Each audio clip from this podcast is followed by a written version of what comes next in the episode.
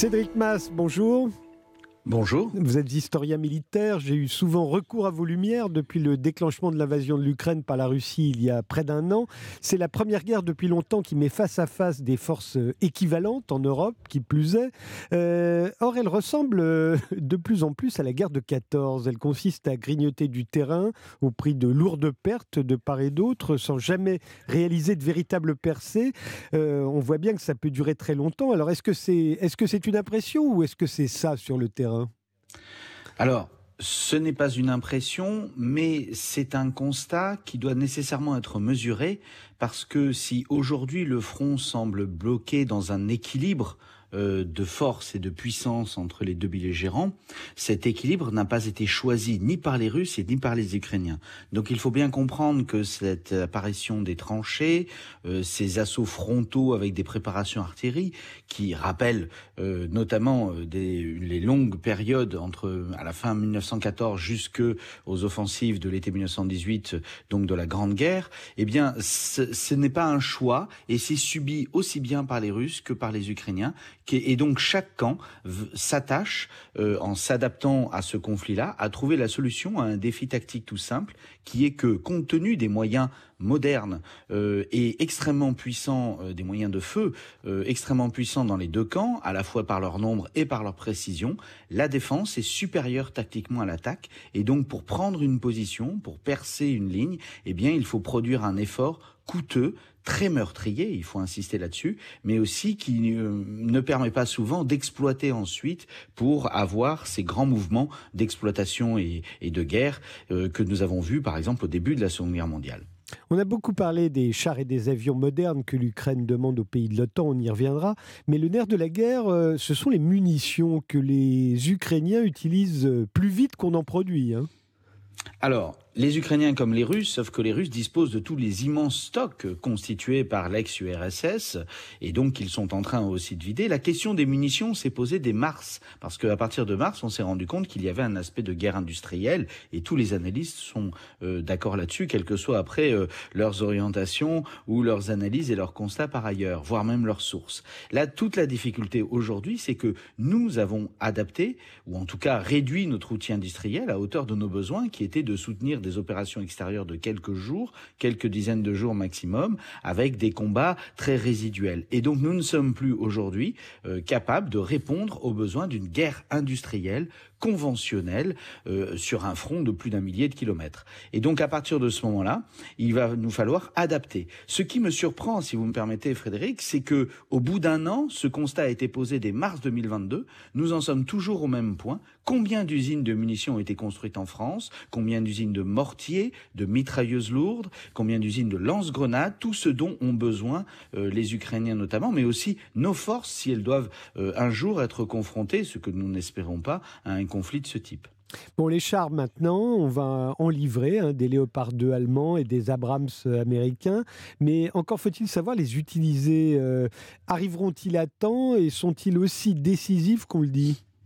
Alors, les, chars, c'est un des moyens de résoudre cette impasse tactique de la supériorité de la défense par rapport à l'attaque. Donc, c'est un moyen de percer et d'exploiter avec euh, un canon et surtout euh, un équipage qui est protégé euh, du feu sur le champ de bataille très protection très relative parce que de chaque côté on déploie des armes anti-chars de génération les plus modernes et donc aucun char aujourd'hui, même le Léopard 2, euh, on l'a vu en Syrie du Nord euh, lorsque les Turcs l'avaient engagé contre l'État islamique, euh, aucun char, même le plus moderne, ne peut être protégé s'il n'est pas engagé de manière combinée.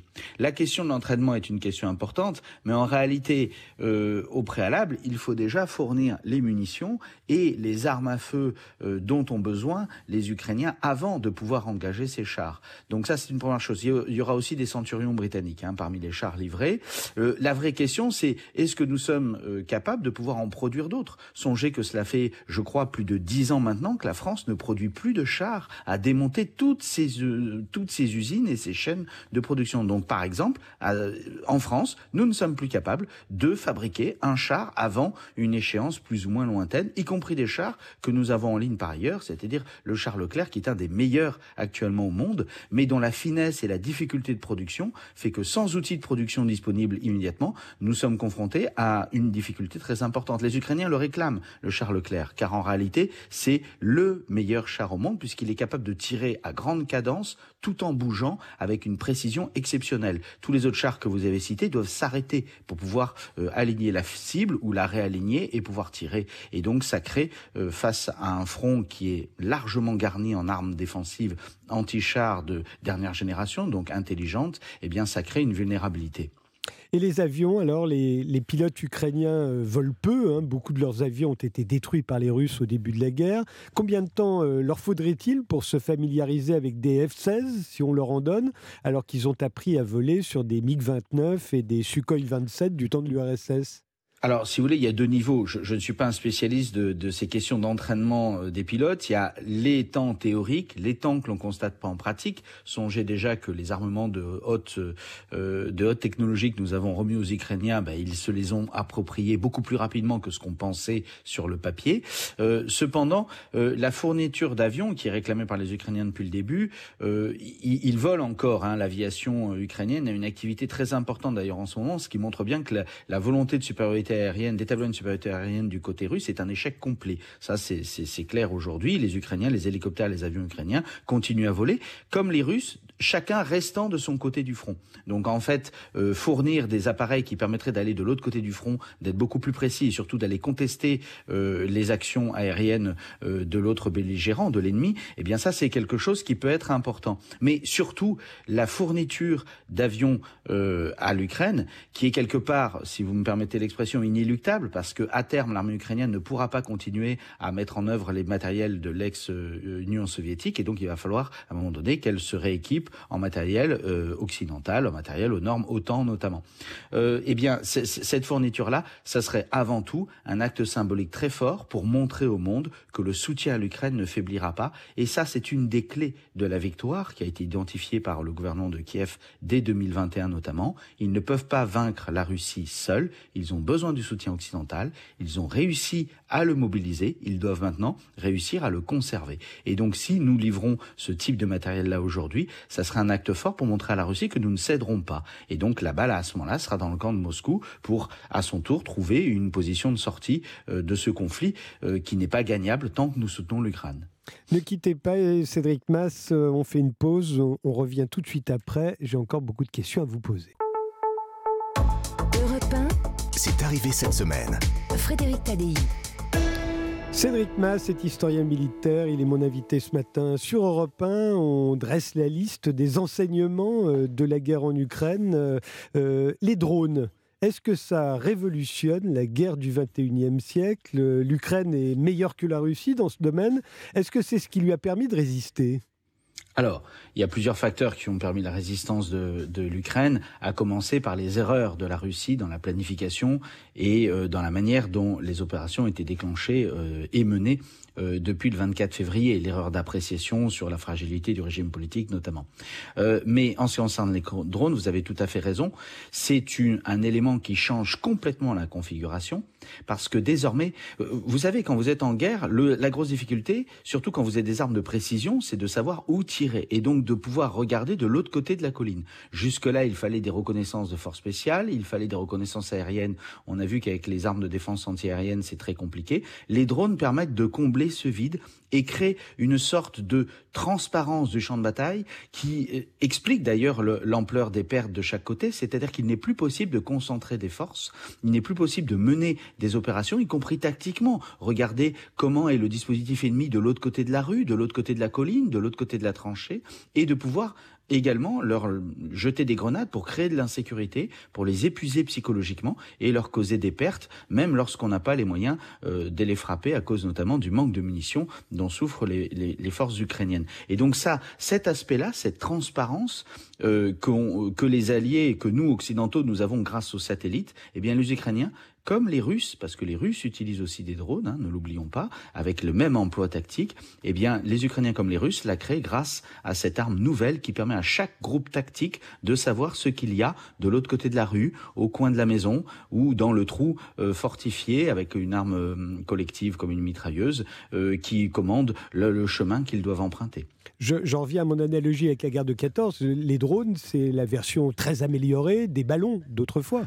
Oui, sauf que les ballons étaient, étaient euh, vulnérables. Ils étaient visés par les premiers canons euh, anti-aériens, hein, des canons 75, comme par exemple pour les Français, ou des mitrailleuses qu'on montait sur des parapets pour les orienter euh, vers, vers, le sol. Et surtout qu'ils étaient tributaires de connexion, c'est-à-dire qu'un ballon, ben, si vous voulez, il était relié à un état-major qui devait ensuite rediffuser l'information vers les échelons tactiques. Là, c'est chaque groupe, quasiment chaque soldat qui a son petit drone, qui va pouvoir regarder ce qui se passe. Et donc, ça permet une boucle d'action et de réaction face à des changements de situation qui est beaucoup plus rapide et ce qui crée cette fluidité très importante qu'on a du mal à appréhender euh, du fait de la distance, euh, euh, ces, opérations euh, qui, qui, qui, se déroulent alors que sur le terrain le front ne, ne bouge quasiment pas, les lignes de carte telles qu'elles sont dessinées par les observateurs ne bougent pas. En réalité, il y a énormément d'opérations car sur le terrain le front n'est pas une ligne, c'est une large zone grise dans laquelle opèrent des groupes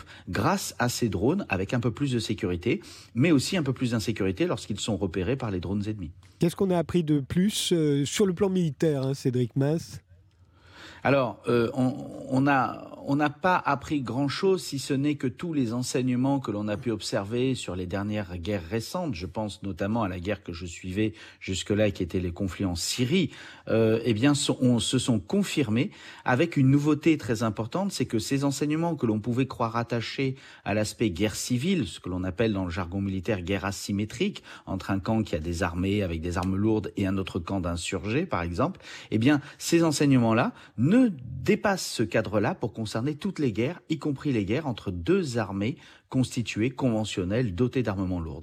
Parmi ces enseignements-là, il y a l'importance du champ informationnel, du champ cognitif, dans lequel chaque jour, les deux camps, hein, l'Ukraine comme la Russie, s'affrontent avec des récits, avec des éléments de langage, euh, appuyés notamment sur ces images filmées de drones, comme, rappelez-vous, à l'époque de la première guerre du Golfe, les images euh, filmées par les caméras de surveillance des ciblages, hein, ces images en, en infrarouge, euh, qui permettaient de voir les frappes de missiles américains et qui était devenu une des, un des marqueurs graphiques euh, de ces guerres du Golfe. Et bien là aujourd'hui, on a d'autres images, d'autres euh, formes d'expression graphique qui deviennent des marqueurs graphiques de ce conflit-là et sur lesquels s'appuient les récits des deux camps pour tenter de nous convaincre, dans un cas de continuer à soutenir l'Ukraine, dans l'autre cas que ça ne sert plus à rien et que donc il faut arrêter et céder à Vladimir Poutine. Mais euh, cette guerre informationnelle, l'Ukraine l'a gagnée en Occident. Mais ailleurs, en Asie, en, Afri en Afrique, euh, c'est plutôt le discours anti-occidental qui semble l'emporter. Alors, c'est euh, le, succès immédiat, dès le 24 février, du récit ukrainien face au récit russe. Rappelez-vous, euh, le motif, le prétexte officiel de l'invasion, c'est la volonté de dénazifier l'Ukraine en l'envahissant avec des troupes dont certaines portent des signes nazis, euh, autant euh, dans des proportions équivalentes à celles euh, de certains euh, éléments de l'armée ukrainienne. Donc, vous voyez très bien que ça s'est heurté très vite à une contradiction qui est l'invraisemblance et le, le choc des réalités. Face à cela, les Ukrainiens avaient simplement ces images de foules qui se rassemblaient, russophones, hein, donc qualifiées dans, par nos esprits éclairés de soi-disant pro-russes, et qui se rassemblaient pour essayer de bloquer l'avancée des blindés. Souvenez-vous de toutes ces images de manifestations spontanées des populations ukrainiennes envahies par les Russes et qui s'y opposaient. Ben, ces images ont été plus fortes que le récit porté par Moscou. Mais ce succès n'est que partiel, puisqu'en effet, dans d'autres pays et dans d'autres régions du globe, le récit d'une vengeance face une, par une Russie humiliée par l'Occident